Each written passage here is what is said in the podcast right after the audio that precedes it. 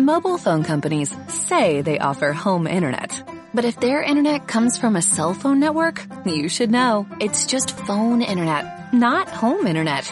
Keep your home up to speed with Cox. Cox internet is faster and has more reliable download speeds than 5G home internet. Cox is the real home internet you're looking for. Based on Cox analysis of Ookla speed test intelligence data Q3 2022 and Cox serviceable areas, visit cox.com slash internet for details.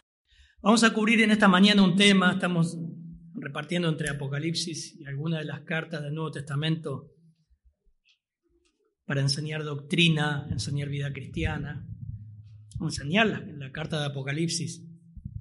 Pero uno de los temas que somos bombardeados en la iglesia a preguntas, sobre todo los dones carismáticos, y bueno, tantas preguntas que surgieron en la semana. Digo, bueno, cuando hay dudas, hermanos, lo mejor que es ir a la fuente, esa es la escritura. Y la escritura es autoritativa en sí misma, es exponer el texto y explicarlo, y nos enseña, nos exhorta, nos advierte, nos corrige a través del ministerio del Espíritu Santo. Entonces vamos, digo, vamos a cubrir 1 Corintios 14 en esta mañana sobre este don que todos ustedes, la mayoría de ustedes preguntan, ¿qué es el don de lengua? Y ustedes los bautistas no hablan en lengua, ¿qué pasó? ¿Cesó? ¿No cesó? ¿Qué era? ¿Dónde surgió? ¿Continúa hoy? Vengo de una iglesia que hacían esto y que uno no está bautizado por el Espíritu, sino no hablan lengua, ¿verdad? Eh, y tantas cosas. Vamos a ver, a ver en Corinto los efectos que tuvo este don y lo que Pablo enseña acerca de este don. En realidad tendríamos que cubrir 1 Corintios 12, 1 Corintios 13, un paréntesis donde Pablo hace un, stop, dice, bueno, pero más allá de los dones, ustedes tienen una falta de amor impresionante, hermanos. Y da 1 Corintios 13. Pero luego de dedicar un capítulo entero al problema de raíz que tenía Corinto, la falta de amor en la iglesia, aborda en capítulo 14 los efectos que tuvo el falso don de lenguas en la iglesia. ¡Ah! Estoy diciendo, pastor, ¿cómo el falso don? Van a ver ustedes en el texto cómo Pablo enseña acerca de este don, el verdadero y el falso don. Así que vamos a leer el texto y luego oramos. Vamos a ir a 1 Corintios 14. Usted puede tener la versión Las Américas, la versión que, que quiera. Yo sigo en la versión Reina Valera 60. Del 1 al 19, no vamos a cubrir todo hoy, Dice así, seguid el amor y procurad los dones espirituales, pero por sobre todo que profeticéis, porque el que habla en lenguas no habla a los hombres, sino a Dios, pues nadie le entiende, aunque por el Espíritu habla misterios. Pero el que profetiza habla a los hombres para edificación, exhortación y consolación. Cuatro. El que habla en lengua extraña, a sí mismo se edifica, pero el que profetiza edifica la iglesia. Así que quisiera que todos vosotros hablaseis en lenguas, pero más que profetizaseis, porque mayor es el que profetiza que el que habla en lenguas, a no ser que las interprete para que la iglesia reciba edificación. Ahora pues, hermanos, si yo voy a vosotros hablando en lenguas, ¿qué os aprovechará si no os hablare con revelación o con ciencia o con profecía o con doctrina? Ciertamente las cosas inanimadas que producen sonidos como la flauta o la cítara, si no dieren distinción de voces, ¿cómo se sabrá lo que se toca con la flauta o con la cítara? Y si la trompeta diere sonido incierto, ¿quién se preparará para la batalla? Así también vosotros, si por la lengua no diereis palabra bien comprensible, ¿cómo, ¿cómo se entenderá lo que decís? Porque hablaréis al aire. Tantas clases de idiomas hay seguramente en el mundo y ninguno de ellos carece de significado. Pero si yo ignoro el valor de las palabras, seré como un extranjero para el que habla. y el que habla será como extranjero para mí. Así también vosotros, pues que anheláis dones espirituales, procuren abundar en ellos para edificación de la iglesia. Por lo cual, el que habla en lengua extraña, pide en oración poder interpretarla. Porque si yo oro en lengua desconocida, mi espíritu ora, pero mi entendimiento queda sin fruto. ¿Qué pues? Oraré con el espíritu, pero oraré también con el entendimiento. Cantaré con el espíritu, pero cantaré también con el entendimiento. Porque si bendice solo con el espíritu, el que ocupa lugar de simple oyente, ¿cómo dirá amén a tu acción de gracias? No sabe lo que has dicho, porque tú a la verdad bien das gracias, pero el otro no es edificado. Doy gracias a Dios que hablo en lenguas más que todos vosotros. Pero en la iglesia prefiero hablar cinco palabras con mi entendimiento para enseñar también a otros que diez mil palabras en lengua desconocida. ¡Wow! Y podemos seguir del 20 en adelante, pero vamos a ir hasta ahí en esta mañana. Padre, gracias por tu palabra, Señor. Gracias porque ella nos enseña de todos los temas, Señor. Ayuda, Señor, a ser claro, a que tu Espíritu ilumine, enseñe, Señor. Podemos sentar convicciones bíblicas acerca de los dones espirituales y nuestro lugar en el cuerpo de Cristo, Señor, en la iglesia, en tu nombre, Señor. Amén, amén. Como le decía 1 Corintios capítulo 12, ya Pablo viene hablando acerca de los dones espirituales, lo aborda 1 Corintios 14 ya con otro tono, otra tonalidad, y algo que se repite seis veces, seis veces en este texto es la palabra edificación en 1 Corintios 14. Edificación, edificación, edificación, edificación. Pablo va a retomar este don que estaba causando estragos en la iglesia de Corinto y lo estaban mal interpretando. Hay por lo menos tres efectos que hizo este don de lenguas en la iglesia de Corinto. Yo lo único que voy a hacer, hermanos, es explicarlo. Y la misma escritura te va a aclarar el asunto. Interpretar correctamente, gramaticalmente, históricamente, literalmente, la escritura. Un don, hermano, como Pablo lo, dice en las escrituras, en Efesios también, todos hemos recibido una capacidad dada por Dios para servir al cuerpo. El don es una capacidad para ministrar y edificar en el cuerpo. Y eso es algo que no estaba ocurriendo en la iglesia de Corinto. Realmente, por eso el primer efecto que tuvo este don, el versículo 1 al 5, hoy quién ayuda a leer da María.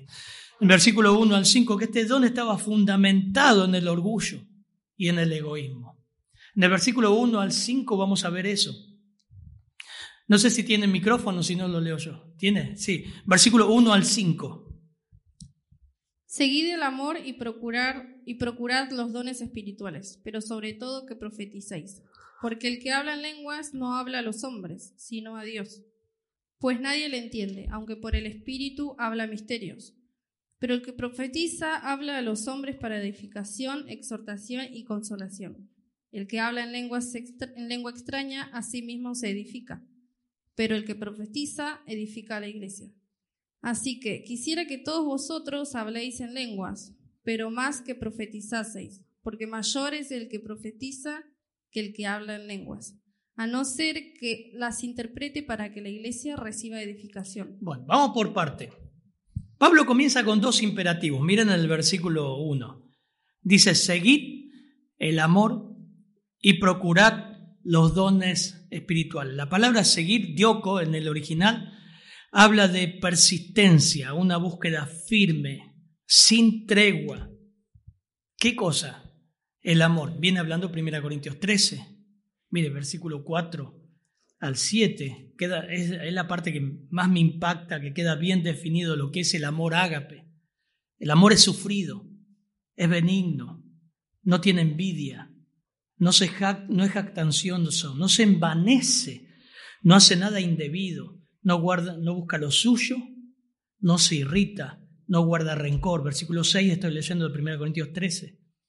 No se goza de la injusticia, se goza de la verdad todo lo sufre, todo lo cree, todo lo espera, todo lo soporta. Definición del amor ágape. Esto faltaba en Corinto. La segunda, el segundo mandato, por eso el primer imperativo es sigan eso, persistan en eso. Ese es un fruto del Espíritu, eso es una evidencia de haber nacido espiritualmente. Ama, ama. No es una emoción, es una decisión de amar en la forma bíblica. Son acciones. El segundo mandato es procuren. Y la palabra ahí es celo. De lo que nosotros entendemos por celo.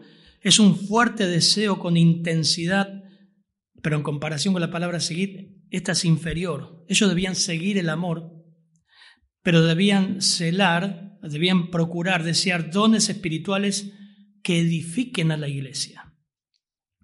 Y los dones eh, espirituales son muy importantes en nuestra vida, pero Pablo va a marcar en el primer párrafo la importancia que la iglesia tenga dones, pero que edifiquen al otro. Y fíjense en este, no más en este versículo, estos versículos del 1 al 5, aparece por lo menos cuatro veces edificación. Yo lo tengo marcado. Pero el que profetiza habla a los hombres para edificación. El que habla en lengua extraña a sí mismo se edifica. pero el que profetiza edifica la iglesia. Ese es el tema que va a estar marcando Pablo y está diciendo, bueno, pero ustedes lo que están haciendo es autoedificarse. Y ese no es el propósito de el don espiritual. Así mismo se edifica. ¿Cómo, cómo es esto? Pero dice, pero por sobre todo que profeticéis. Y el versículo 3 marca la razón por la cual Pablo daba más importancia a la profecía. Las profecías eran la revelación de Dios directa, que hoy no ocurre, porque la revelación de Dios está en las, escrituras. Estas fueron las, las bases, fundamentos de la iglesia primitiva. Recuerden, la Primera Corintios es la primera carta del Nuevo Testamento, la más antigua. Fueron dones fundacionales de la iglesia. Fueron fundacionales. Y el efecto que producían las escrituras era edificar, era uno de los dones más importantes que lograba que lograba más que el don de lenguas. Así que Pablo está haciendo un contraste y está diciendo, el don que ustedes dicen tener, se están autoedificando y no edifica la iglesia como lo, lo hace la, la profecía. El fuerte deseo que tenían los corintios hacia los dones no eran malos en sí, sino que estaba dirigido en forma egoísta hacia los dones mejores que ellos consideraban para exhibirlos y autoexhibirse y hacer un show. Lo muestra Pablo en todo el texto. Todo lo contrario de lo que Dios quería que ocurra. El propósito principal de los dones, las capacidades que nos da Dios es edificar el cuerpo. Cada miembro tiene una capacidad, cada miembro del cuerpo tiene la capacidad de edificar nuestro cuerpo de cuidar nuestro cuerpo. No era lo que estaba ocurriendo aquí. Ahora, dice versículo 2, porque el que habla en lengua no habla a los hombres sino a Dios, pues nadie le entiende, aunque por el Espíritu habla misterios. Pero versículo 3, leemos, 3 y 4. Pero el que profetiza habla a los hombres para edificación, exhortación y consolación. El que habla en lengua extraña a sí mismo se edifica, pero el que profetiza edifica a la iglesia. Hermanos, me adelanto un poquito. Pablo está usando en 1 Corintios, él usaba mucho esta forma de hablar en sus cartas, lo van a ver, que es el sarcasmo. El sarcasmo para exhortar a la iglesia. Lo usó muchas veces. Y acá está diciendo, en 1 Corintios 14.2, dice, el que habla en lengua extraña no habla a los hombres, sino a Dios, pues nadie le entiende, aunque por el Espíritu habla misterio. ¿Será que Dios dio dones a la iglesia para que tengamos comunión con Él y no con el resto y nos autoedifiquemos? Porque eso, eso explica mucho, ¿no? Bueno, pero yo lo uso a sola en mi cuarto con Dios. ¿Qué es eso? Y toman este texto y lo, lo retuercen. Primero, es interesante porque cuando habla ahí a Dios, ustedes van a ver que las versiones que tienen no lo traduce sí, pero sí el griego en el original. Ustedes saben que la Biblia fue escrita en tres idiomas, hebreo, arameo y griego. Ahora, en nuestra Biblia, Reina Valera no está traducido la palabra sino a Dios, pero en el griego está hablando de sino a un Dios. Va con minúscula ahí como algunas palabras que han sido puestas en la... No es que la Biblia tiene errores, las traducciones, hermanos, y es un trabajo arduo que han tenido los traductores para que la Biblia llegue a nosotros, no es, la traducción no es fiel al texto. Por eso, bueno, cuando estudiamos los pasajes para predicar, ir al griego, ir al hebreo, por eso se estudian las lenguas de la Biblia, para interpretar correctamente. Una traducción puede fallar, la Biblia, la palabra de Dios, no. La Biblia es inspirada por Dios, es fiel y es inerrante en sus escritos originales. Ahora, es la misma, por eso dice, el griego no tiene artículo definido y este tipo de construcción se traduce con un artículo definido. A un Dios. La traducción sería a cierta deidad. Les leo de otra vez porque me están mirando raro. Porque el que hablan lenguas no habla a los hombres, y ahí la traducción sería, sino a un Dios. Miren, está bien ejemplificado, la misma frase utiliza Pablo en Hechos 17, 23. Porque pasando y mirando vuestros santuarios, hallé también un altar en el cual estaba la inscripción al Dios no conocido, al que vosotros adoráis, pues sin conocerle es a quien yo os anuncio en Atenas. ¿Se acuerdan que Pablo utilizó esto para predicar, un gancho para predicar el Evangelio? Esa es la misma forma que está puesto aquí. Porque es incoherente usar el don de lengua para hablar a Dios. ¿Qué, Dios quiere que, Dios, que le hables en, en lengua. ¿Desde cuándo? Entonces Pablo usa un lenguaje que se llama sarcasmo, porque el que habla en lenguas, y van a ver que hay dos dos vocablos en el griego ahí, glosa y glosaría, en el singular y en el plural. Y el singular es lengua extática o falso don de lengua. Reina Valera después lo corrige, dice lengua extraña, pone. Lengua extraña. Así que es otra evidencia de que este don que estaban desarrollando los corintios era un don falso y que Pablo usa la forma de ironía para confrontarles para que lleguen a la verdad. Hermano, siempre que oramos a Dios y hablamos a Dios, no lo hacemos en un lenguaje que ni, nosotros entendemos. Nunca fue así. Nunca orás a Dios con un montón de repeticiones que no te entiende nadie, ni siquiera vos mismo. Jamás fue así. Es más, el Señor Jesús dijo en Mateo, en Mateo 6, 7, al orar, no use repeticiones sin sentido como los gentiles, porque ellos se imaginan que serán oídos por su palabrería y, y ahí habla de todas estas cosas extrañas en los templos paganos. Claramente Jesús se está refiriendo a los paganos que emiten a un Dios extraño vanas palabrerías. Hoy ven muchas religiones, ¿no? Que, eh, bueno, nosotros tuvimos en el catolicismo, muchos de nosotros, y decían, bueno, pecaste, anda a tu casa y decide, tres Padres Nuestros, diez Ave María, dos credos y bla, bla, bla, bla, bla, bla. Repetías palabras. Muchas sectas también entran en éxtasis. Ayer veíamos Segunda Reyes en los jóvenes. Entraban en éxtasis, sajeaban su cuerpo, flagelaban su cuerpo y también entraban en esas cosas de balbucear cosas sin sentido. Pablo está abordando a los corintios en este tema. Y dice versículo 2, porque el que habla en lenguas no habla a los hombres, sino a Dios, a un Dios. Esa es la traducción, a un Dios.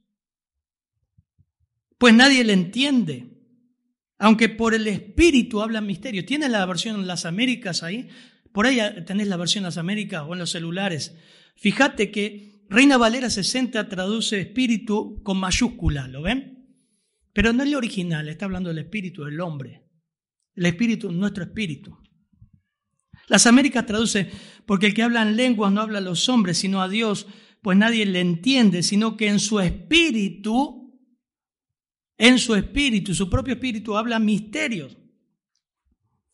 Y es interesante para entender, por eso vieron hermanos que es, es bueno estudiar el contexto bíblico, no sacar un pasaje fuera de contexto.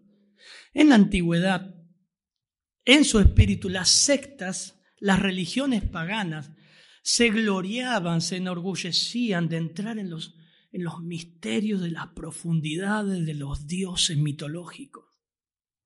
¿Saben dónde ocurrió eso? Miren Apocalipsis, que lo vimos cuando comenzamos. 2.24. Allí nació también después mezclado el gnosticismo, una corriente ideológica que invadió la iglesia y se mezcló con el cristianismo. Dice Apocalipsis 2.24, pero a vosotros, a los demás que están en Tiatira, a cuantos no tienen esta doctrina, que no han conocido las cosas profundas de Satanás, como ellos las llaman, os digo, no se imponga otra carga. Esas cosas profundas son los misterios que también los corintios y los griegos estaban embelesados de conocer las profundidades de los misterios de los dioses paganos. Pablo está usando el sarcasmo. Ustedes están orando a, un Dios. Nadie lo entiende, aunque por tu espíritu hablas misterio. Que vayas a saber qué cosa decís. Eso le está diciendo. Y los misterios que estaban asociados acá eran realidades paganas. No es, no es difícil entender eso viendo el contexto de Corinto, la carnalidad de Corinto, que muchos de esos quizás no eran creyentes. En versículo, Pablo, versículo 4, Pablo muestra que lo único que ellos dejaban entrever con la manifestación de este supuesto don era orgullo y egoísmo. El que habla en lengua extraña, versículo 4, a sí mismo se edifica. Contraste, dos puntos, pero el que profetiza, o sea, que trae la revelación de Dios, los apóstoles también, edifica la iglesia, un contraste. Pablo usa una fuerte expresión sarcástica. Ustedes están edificando a sí mismos. No es bueno, hermanos, eso. No es que Pablo está diciendo, ay, qué bueno, se están autoedificando. Yo hablo al Señor en mi espíritu. No, Pablo está usando lo mismo que en 4.8. Ya estáis saciados, ya os habéis hecho ricos, ya habéis llegado a reinar sin necesidad de nosotros. Y ojalá hubiera llegado a reinar para que nosotros reinásemos también con vosotros. Pablo en toda la carta usa un lenguaje sarcástico, porque ellos decían, no te necesitamos, Pablo. Yo soy de Pablo, yo soy de Apolo, yo soy de Cefa. Es más, negaron la autoridad apostólica de Pablo. Pablo está usando un sarcasmo acá. Ah, ustedes entonces ya no necesitan a nadie, ya están bien. Ya no, no me necesitan, no necesitan a los apóstoles. Bueno, eso está diciendo lo mismo. La intención de Dios, hermanos, no puede ser un devocional personal, privado, como dicen muchos, muchas eh, carismáticos, pentecostales. Es una idea tonta esa. No, no, Dios no te va a dar un don para que tengas una, un devocional privado. Ah, pero yo hablo en lenguas angelicales. Escucharon hablar de eso, ¿no? Lo que pasa es que el don de lenguas es son lenguas que angelicales. No, hermano, miren, 1 Corintios 13. Si yo hablase lenguas humanas y angelicales y no tengo amor, vengo a ser como metal que resuena o címbalo que retiñe. Pablo lo que está hablando ahí no es que está hablando en lenguas angelicales, porque si hablase aún en lenguas angelicales, hermano, los ángeles, cuando fueron a hablar con María, ¿en qué idioma hablaron? El idioma que hablaba María. Los ángeles cuando hablaron con Lot, ¿en qué idioma hablaron? Es el idioma que hablaron con Lot. Eran idiomas entendibles. Pablo está usando una hipótesis, un caso hipotético en 1 Corintios 13. Que dice, si yo, vieron como tu mamá dice, otra vez me pedís plata, ¿qué soy yo? El banco de la nación. Porque aunque sea el banco de la nación, no te voy a dar más nada. Es un caso hipotético. Y sigue hablando, usa mucho ejemplo. Si tuviese profecía y entendiese todos los misterios, si repartiese todos mis bienes, son hipótesis, son ejemplos. No es que las lenguas son lenguas angelicales, hermano. De ninguna manera. Lo que Pablo está diciendo es expresando la satisfacción que ellos experimentaban en ese show que hacían, una emoción inducida por el orgullo, no la edificación espiritual. Lo único que edificaban ellos era su propio orgullo. Eso es lo que estaban haciendo, como el ayuno de los fariseos. Nosotros ayunamos tres veces al día, damos nuestras ofrendas. Y Jesús dijo, ustedes son sepulcro, sepulcro blanqueado. Se llegó a decir, cuando ofrendes, no, no hagas como hacen ellos. Cuando ores, no hagas como hacen ellos. Ve a tu casa, cerra tu puerta en lo profundo de tu habitación, ora a tu Padre en lo secreto. Al contrario, el que profetiza edifica la iglesia. Nuestros dones son para ministrar a la iglesia, para la gloria de Dios. Así que quisiera que todos vosotros hablaseis en lenguas. Versículo 5 está hablando del don verdadero. Pablo no estaba en contra del don de lenguas que era fundacional en ese tiempo. No estaba anulando ese don. Estaba diciendo lo que ustedes están haciendo es un circo. No tiene nada que ver. Es tonto. las razones, los propósitos, los argumentos que te dan realmente no concuerdan con lo que Dios quiere hacer, lo que Dios quiso hacer con los dones. Así que quisiera que todos vosotros hablaseis en lenguas, más que profetizaseis, lo que sería hoy la predicación. Porque mayor, ahí pone la comparación, dice, mayor es el que profetiza que el que habla en lenguas, a no ser que las interprete para que la iglesia reciba la edificación. No que va en contra de ese don, está expresando que no está en contra del don de lengua genuino. Si Dios quiere que lo tengan así, es soberanía de Dios. Y es muy importante entender para una correcta interpretación de este capítulo que el versículo 2 y el versículo 4, la lengua singular, glosa, eh, la lengua en singular glosa es el don falso. ¿eh? Y también está en versículo 13, 14, 19, 27, donde Reina Valera también lo dice lengua extraña. Mientras que en versículos 5, 6, 18, 22, 23 y 39 usa el plural, el don verdadero. Por eso es importante estudiar bien las escrituras. Sin embargo, el deseo de Pablo que se desarrolla en la iglesia era la edificación de la iglesia. Más allá del don de lengua, lo que quería que la iglesia, hermanos, ustedes son parte de la iglesia para edificarla, no para hacer un show de sí mismos. Nunca Dios te va a dar una capacidad para que te ministres a vos mismo.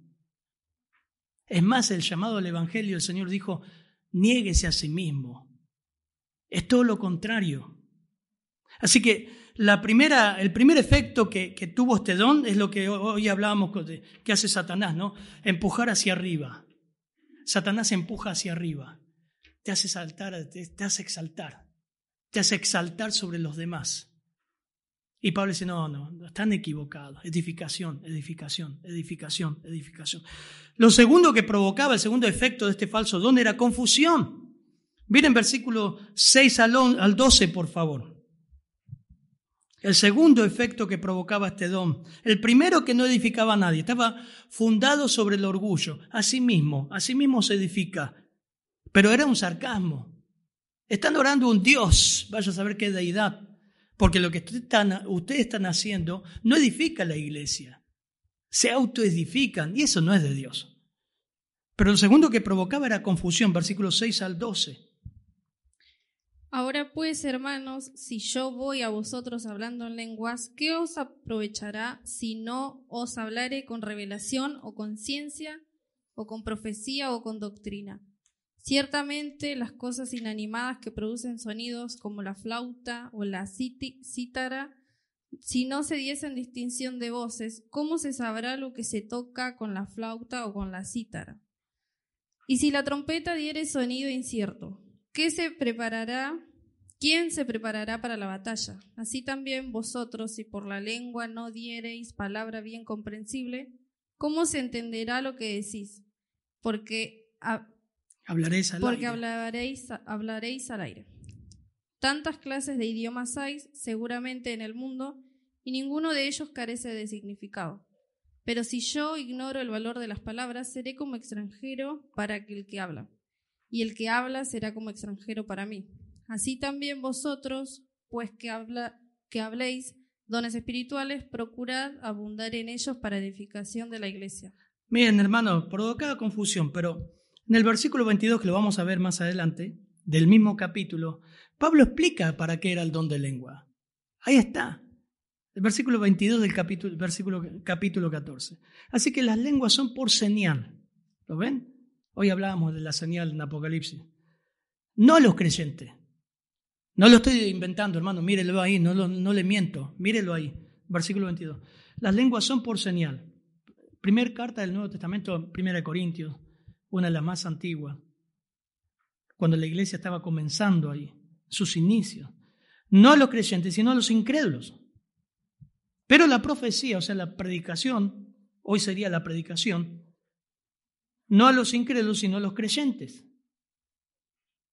La edificación de la iglesia, la revelación. Ah, usted dice, ¿cómo, pastor? La predicación no es para los incrédulos. Sí, ya sé. El incrédulo va a conocer a Cristo a través de la palabra de Dios. Pero Pablo dijo que la palabra de Dios es locura. Ah, la semana me preguntaban, pastor, mala palabra, la palabra estúpido.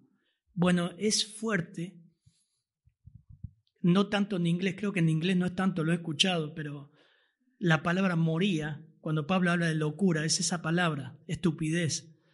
las escrituras, la revelación de Dios para el incrédulo, para los que se pierden, es locura, es estupidez, el Evangelio es estupidez.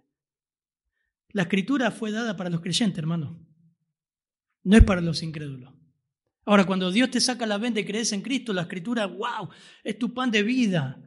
Lo lees y dices, esto me está hablando a mí. Es la revelación de Dios. Pero volvemos a nuestro tema. Las lenguas son por señal al incrédulo.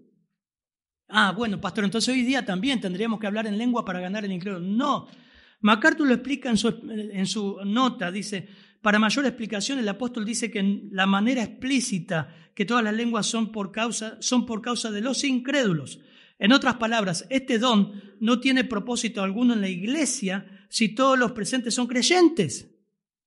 Además, pronto eh, la señal cumplía su propósito de pronunciar juicio o maldición sobre Israel y el juicio caía. Ese propósito cesaba al mismo tiempo que la señal del don. La bendición de esta señal consistía en que Dios levantaría una nación nueva compuesta por judíos y gentiles para que fueran su pueblo, la iglesia, con el fin de dar celos a Israel y motivarles a arrepentirse algún día. Por esa razón se repitió la señal cuando los gentiles fueron incluidos en la iglesia, Hechos 10, 44 al 46. La señal también daba autoridad a quienes predicaban tanto el juicio como la bendición, incluido Pablo. Fue un tiempo. Primera Corintios 13, habla de que cesó por sí mismo, cesarán. La palabra ahí es que cesó por sí mismo. Dejaría de serle útil, se vencería. Tenía una fecha de vencimiento estudiando esa palabra. Pero más allá de todo, usted se da cuenta que por, por el mismo texto te das cuenta que no cumplía el propósito, era para los incrédulos y Corinto eran creyentes. Lo mismo, el mismo texto te lo dice. Y provocaba una confusión terrible. Y eso no es Dios. Dios no es así, hermano. Lo que leyó Damaris, eh, Damaris, ¿no? No, Avi, recién, del versículo 6 al 12, te habla de un efecto de confusión, fortaleciendo el, argumento de Pablo, hace una ilustración de sí mismo. ¿Qué aprovechará si va un mensaje que, que la gente no entiende? No, no servía solamente confundía. Dice, muchos de los carismáticos hoy le dan importancia a ese balbuceo que ni siquiera ellos lo pueden entender. Ellos solo buscaban la glorificación de sí mismos y no la edificación de la iglesia. Las cosas inanimadas que producen sonido, versículo 7, como la flauta, muchachos de la música. Qué trabajo con la música, ¿eh? Eh, la verdad, los que entienden música saben lo que está hablando Pablo acá y los corintios entendían esto. Ciertamente las cosas inanimadas que producen sonido como la flauta, la cítara, la guitarra, el piano, si no digan distinción de voces, ¿cómo se sabrá lo que se toca con la flauta o con la cítara? hasta el versículo 7 lo que está diciendo que el ritmo, la nota, la estructura, la armonía y otras cualidades bien ordenadas conforman la música. Los que están estudiando música saben eso. Florencia está explicando una y otra vez. Hay un orden, hay una armonía, hay un ritmo, hay una tonalidad, como dice. Todo eso es un ensayo continuo, después ensamblar, como dice el Alejandro toda la semana. Ensayen, ensayen, ensayen. El domingo, el sábado ensamblamos, pero ustedes tienen que practicar. Es un trabajo. Pero todo eso tiene un propósito, producir música, no ruido. Pablo está usando ese ejemplo. Ver que cada músico toque su instrumento por sí solo. Sin Imaginen que Gonzalo empieza a tocar el piano lo que él quiere. Ricardo empieza a tocar la guitarra como él quiere. Jonathan canta otra cosa. Es un desastre acá. Cada nota, cada acorde tiene un, propósito musical. Comunicar gozo, tristeza, alegría, eso nos explicaba Florencia también, la profesora de música. Ánimo, la música tiene mucho poder sobre eso.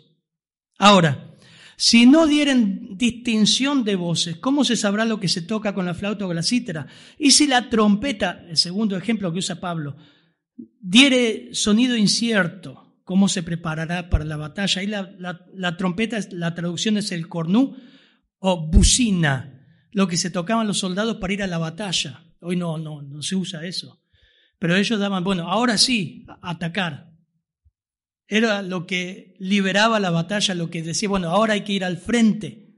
En los corintios, toda esta iglesia comprendía lo que Pablo estaba diciendo. Pablo era militar también. Así vosotros, versículo 9, si por la lengua no dieran palabra bien comprensible, ¿cómo se entenderá lo que decís? Y termina versículo 9, dice, porque hablan al aire. ¿Se entiende, hermano? Están hablando al aire. Estaban tan interesados en sí mismos que no les importaba lo que comunicaban entre sí, no les interesaba la comunión de la iglesia. Ellos decían, ah, yo estoy hablando al Señor en lenguas. Interesante. Versículo 10 da otro argumento, el apóstol Pablo, 10 al 12, por favor. Miren, miren qué interesante. Tantas clases. Tantas clases de idioma hay seguramente en el mundo y ninguno de ellos carece de significado. Pero si yo ignoro el valor de las palabras, seré como extranjero para el que habla, y el que habla será como extranjero para mí. Así también vosotros, pues, que anheláis dones espirituales, procurad abundar en ellos para edificación. Otra vez la palabra edificación ahí.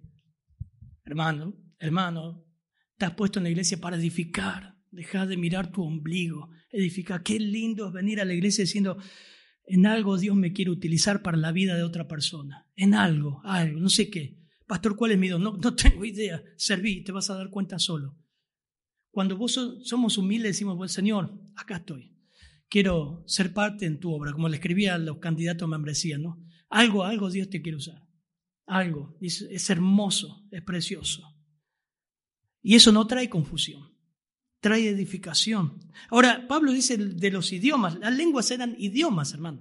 Hecho capítulo 2. Idiomas claramente entendibles. Sobrenaturalmente, Pedro comenzó a hablar en otros idiomas para pronunciar el Evangelio. Y lo entendían cada uno en su idioma. No eran lenguas angelicales. Y Pablo ahora dice, tantas clases de idiomas hay seguramente en el mundo y ninguno de ellos carece de significado. Es evidente, un idioma sin significado no sirve para nada. Acá hay muchos que hablan guaraní. ¿no? ¿Cuántos hablan guaraní acá? Ah, la mano. Unos cuantos. Bueno, hasta hace poco teníamos uno que hablaba en suizo, en, en inglés, y se entiende. Pablo lo que está diciendo, le está diciendo ellos, el significado de un idioma es lo que hace un lenguaje. Cada lenguaje tiene un significado, no carece de ello, tiene un propósito único, comunicar, transmitir, relacionarse con aquellos con quienes hablan. Ese es el propósito de un idioma. Es horrible cuando estás en un país no entendés nada, me pasó. Y te olvidas el inglés y si acá, ¿qué hago? Me lo olvidé y no sabes cómo, cómo, cómo zafar, pero tiene un propósito. Nuevamente, ser de beneficio para la iglesia, edificar la iglesia, no confundir lo que Pablo está diciendo acá en versículo 10. Ustedes están confundiendo todo. Nadie le entiende, están hablando al aire. Fueron egoístas. Buscaron solo su autorrealización, su autoedificación. De esa manera confundían. Nadie entendía nada. Nadie podía entenderlo. Si ignoro el valor de las palabras, seré como extranjero para el que habla y el que habla como un extranjero para mí. Ese era el sentir, esa, como hoy decíamos, el clima dentro de la iglesia. Así también vosotros, que anheláis los dones espirituales, procuráis con ellos para edificación de la iglesia. Fueron motivados por el orgullo y confundían. Mire el versículo 13, por lo cual, el que habla en lengua extraña por lo cual, el que habla en lengua extraña pide en oración poder, pide en oración poder interpretarla. Sí, porque si yo oro en lengua desconocida, acuérdense que estos son los dones, el don falso, los glosarías. Y porque si yo oro en lengua desconocida, que ya Reina Valera lo dice ahí, mi espíritu ora. Ah, pero pastor, ve que está orando. ¿Cómo toman estos versículos, no? Pero mi entendimiento queda sin fruto. A ver, hermano, yo oro, pero sin entender nada, pero estoy orando. Pero yo no puedo entender porque estoy orando misterios. Dios sí me entiende, pero yo no entiendo nada y la gente que está alrededor mío no entiende nada. ¿Qué propósito tiene? Es un poquito de lógica, ¿no? ¿Lo viste eso que Dios lo usó alguna vez? No si en las religiones paganas. Eso es el uso del sarcasmo que está usando Pablo. Hermano, por lo cual el que habla en lengua extraña pedía a ese Dios que te dé para interpretarlo. Porque si yo oro en lengua desconocida, seguramente lo que ellos decían, mi espíritu con minúscula ora, pero mi entendimiento queda sin fruto. Pablo sigue usando la ironía. No hay forma. Con todo lo que estaban haciendo confundían, nadie le entiende. Ustedes mismos están hablando al aire, por lo menos oren para interpretar a ese Dios lo que dicen. Es fuerte, ¿no? Es como un tono burlón, pero es la forma de quebrarlo a estos corintos. ¿Qué pues? Oraré con el espíritu, pero oraré también con el entendimiento. Cantaré con el espíritu, pero cantaré también con el entendimiento. Porque si bendice solo con el espíritu, el que ocupa el lugar de simple oyente, es cómico. ¿Cómo va a decir amén a tu acción de gracias? Si no saben ni lo que has dicho. Eso es ironía. ¿Se entiende, hermanos? Es el lenguaje que está usando Pablo. Porque tú a la verdad das gracias. Y acá usa otra vez la palabra edificado, pero a la inversa. Pero el otro no es edificado. ¿Es el propósito de Dios ese don? Pregunto. No, evidentemente que no. Doy gracias a Dios y acá Pablo es la primera vez que dice en el Nuevo Testamento que él tenía el don de lengua. Nunca ponderó su, su don, nunca. Es la primera vez que lo dice. Doy gracias a Dios que hablo en lenguas más que ustedes, todos ustedes. Pero en la iglesia prefiero hablar cinco palabras con mi entendimiento para enseñar también a otros que diez mil palabras en lengua extraña el, falso don. La razón que da, dice, obviamente orar con el Espíritu no está hablando del Espíritu Santo, está hablando de que yo necesito entender lo que está haciendo. Está diciendo, la, la edificación de la iglesia no puede ir aparte de la mente ellos no solamente fueron egoístas y confusos, sino que fueron emocionales. Largaban todo lo que sentían, se guiaban por el Espíritu, pero no el Espíritu Santo, el Espíritu de ellos. Fíjense el texto. Largaban las emociones fuera de control. Y lo que Pablo dice, eso no sirve, porque tenés que entender lo que estás haciendo. La oración tiene que ser entendida. Mi comunión con el Señor es algo entendible. Siempre la Biblia apuntó a la mente. Miren, Romanos 12, 12, 1 y 2. Por consiguiente, hermanos, os ruego por la misericordia de Dios que presentéis vuestros cuerpos como sacrificio vivo, santo, aceptable a Dios, que vuestro culto racional, pensado. No se adapten a este mundo, sino transfórmense mediante qué? La emoción. No, la renovación de vuestra mente, mente, para que verifiquen cuál es la voluntad de Dios. Qué buena pregunta, ¿no? ¿Qué es la voluntad de Dios lo que voy a hacer? Es lo que Dios quiere. Efesios 4.12, 4.2 dice en cuanto a la pasada manera de vivir, despojados del viejo hombre que está viciando, 4.22, perdón, despojados del viejo hombre que está viciado conforme a los deseos engañosos. Renuévense en el espíritu de vuestra mente, no de vuestras emociones, mente.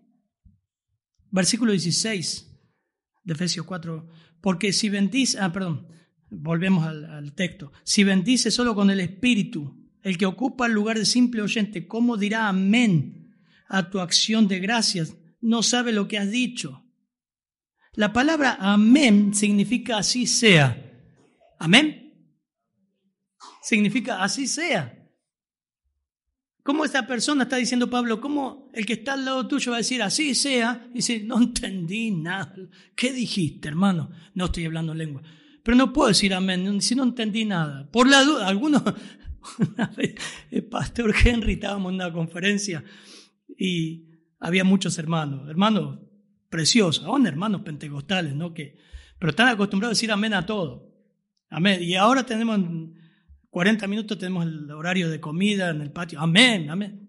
Basta de amén, dijo. Era amén a todo. Amén significa así sea a una verdad espiritual, hermano. Y Pablo está diciendo eso en 1 Corintios. ¿Cómo va a decir amén así sea si no entendió nada lo que dijiste? Es ridículo. No se cumple Efesios 4, 11 al 16.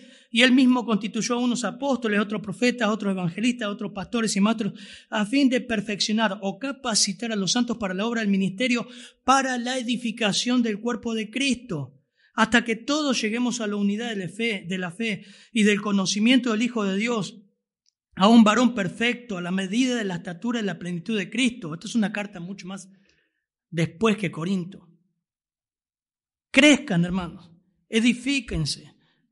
Era todo emoción, todo egoísmo, todo confusión, era un desastre. Había un librito, ¿no? que de hace muchos años se llamaba eh, Catástrofe en Corinto, muy buen libro que ilustraba esto, pero estudiar la carta de los Corintios te das cuenta que se repiten los mismos errores hoy día. Lamentablemente, ¿saben por qué? Porque no se estudia la Biblia. No se estudia. Entonces va golpeando al aire por todos lados. Y a veces la Biblia te va a decir cosas que no querés escuchar. Y querés respetar las tradiciones de lo que te enseñaron, pero decime, ¿dónde están las escrituras? Te lo muestra. Doy gracias a Dios que Hablo en lengua mucho más que todos vosotros, pero en la iglesia prefiero hablar cinco palabras con entendimiento para enseñar también a otros que diez mil palabras en lengua desconocida. A mí me, partió este versículo. Saca el don de lengua, hermano. Lo que Pablo está diciendo es, yo, yo tengo ese don, lo usó, nunca lo dijo dónde, cómo, no sabemos, no interesa. Lo que Pablo dice, mire, yo prefiero hablar cinco palabras que la gente entienda y crezca y sea edificada que todo eso. Yo creo que ese tiene que ser el sentir nuestro. En vez de mostrarnos, en vez de ponderar cosas, decir, mira, yo, yo quiero estar en esta iglesia para edificar, para discipular, para evangelizar, para guiar a otros a Cristo, para enseñar a niños, para enseñar a jóvenes, para aconsejar, para apoyar a hermanos que están orando por su cónyuge. Quiero hacer algo. Prefiero, dice en la iglesia, hablar cinco palabras con mi entendimiento para enseñar también a otros. Interesante. MacDever decía, una de las razones por las que usted debería unirse a una iglesia local es para ayudar en la edificación y el crecimiento de otros creyentes. El, unirse a una iglesia le ayudará a ir en contra de su individualismo erróneo y le ayudará a comprender la naturaleza congregacional del cristianismo. Venimos así, ¿no? A ver qué me da esta iglesia. Si me gusta, me quedo y si no, me voy. ¿Qué es eso? Hoy, como decían un pastor, dice, antiguamente los pastores Pablo, Tito, Timoteo, exhortaban a la iglesia y el creyente se arrepentía y seguía. Hoy se te cambia de iglesia. No le gusta esta música, el café de allá es más rico, allá hay jóvenes, acá no hay. La membresía en la iglesia es la oportunidad para aferrarnos a los demás en una responsabilidad de amor. Somos tan complicados, hermano. Todo. Acá está el primer complicado. Todo. Más personas, más problemas. Siempre hay. Siempre en la iglesia hubo problemas. Pero es el plan de Dios. Es la familia de Dios. Y caminamos hacia la perfección, a ser como Cristo. Y venimos con un montón de problemas de arrastre. Dígame si no es así. Entonces necesitamos, como iglesia, que funcionemos como cuerpo y usted aprenda las verdades de Dios y ministre a otros, no uno o dos, todos, ministrando unos a otros. Pastor, ¿en qué puedo ayudar? Este hermano está llorando, está pasando una situación terrible. ¿Por qué no va a la casa? ¿Y por qué no va vos, hermano? Tienes que hacer un doctorado en aconsejamiento para apoyar a ese hermano y orar por él. Incorporarse a una iglesia, dijo otro autor, es tanto un privilegio glorioso como una, una, ayuda práctica. Te ayudará a animar a otros cristianos a ser animados y ser edificados por ellos. Le ayudará tanto a usted como a los otros mientras luchan juntos contra las tentaciones en el camino angosto. Es una comunidad unida por un pacto de amor y eso glorifica a Dios. No es iglesia por internet, hermano. Usted debe congregarse. ¿En qué puede ser de ánimo y edificación esta semana a alguien? ¿Vieron que salimos del don de lengua? Porque Pablo lo que le estaba diciendo a usted, lo que están haciendo es un show, pero lo que tienen que hacer es edificar, edificar, edificar, edificar, edificar, edificar. Hoy por ahí decir, pastor, yo eso ya lo sé, yo ya entiendo todo lo, lo de la lengua, pero ¿entendés lo que es ser miembro de una iglesia? ¿Cómo está tu compromiso con esta congregación? Tenés que cortar con el egoísmo, involucrarte con los demás, no mires más tu ombligo. Empezá a decir en qué puedo servir. Como dijimos hoy en la ofrenda, entregate primero al Señor y después al otro. Servir. No puedes estar sin servir. No sé, hay tanto para hacer. No confundas. Hablas mucho, sabes mucho, tomaste seminarios, cursos, pero solo a más de palabra, no de hecho y en verdad. Y eso confunde. Las lenguas confundían, sí, es verdad. Pero también confunde muchos hermanos que están, ¿cómo es, pastor? Hace tantos años que está en la iglesia, no... Dos personas para enseñar la escuela dominicana, con tantos que hay, tantos que saben. ¿Cómo es tantos que hay y, y el mundo se pierde? Y hay gente para compartir el Evangelio. Hay oportunidades de picnic, hay oportunidades de asado. Trae, habla de Cristo. Es una contradicción un cristiano sin iglesia también, ¿no? Es una contradicción. Y lo último, hermano, porque eran emocionales, los corintios eran pum para arriba, pero eran emocionales y realmente no, no amaban. No te guíes por la emoción egoísta. Algunos funcionan o funcionamos con golpes de alegría. ¡Ay, qué lindo esta alegría! ¡Ay, ahora la iglesia está linda! Ahora sí voy a servir. Mañana pasa algo, no, ahora no voy a servir. Hoy estoy bien, puedo servir. Mañana ocurre una tentación, una prueba, no puedo servir. Golpes de alegría, muchos funcionan con golpes de alegría. Logra constancia, logra compromiso, logra amor práctico, a pesar de los macedonios de la profundidad de su pobreza abundaron en riqueza, ¿no? La vida cristiana no se trata de emociones, hermano. La emoción es linda, controlada por el Espíritu de Dios. ¿Mm? Dios produce el querer como el hacer por su buena voluntad. Es hermoso emocionarse bien, pero no funciones en la iglesia por emociones o estado de ánimo. Amén. Padre, gracias por tu palabra, Señor.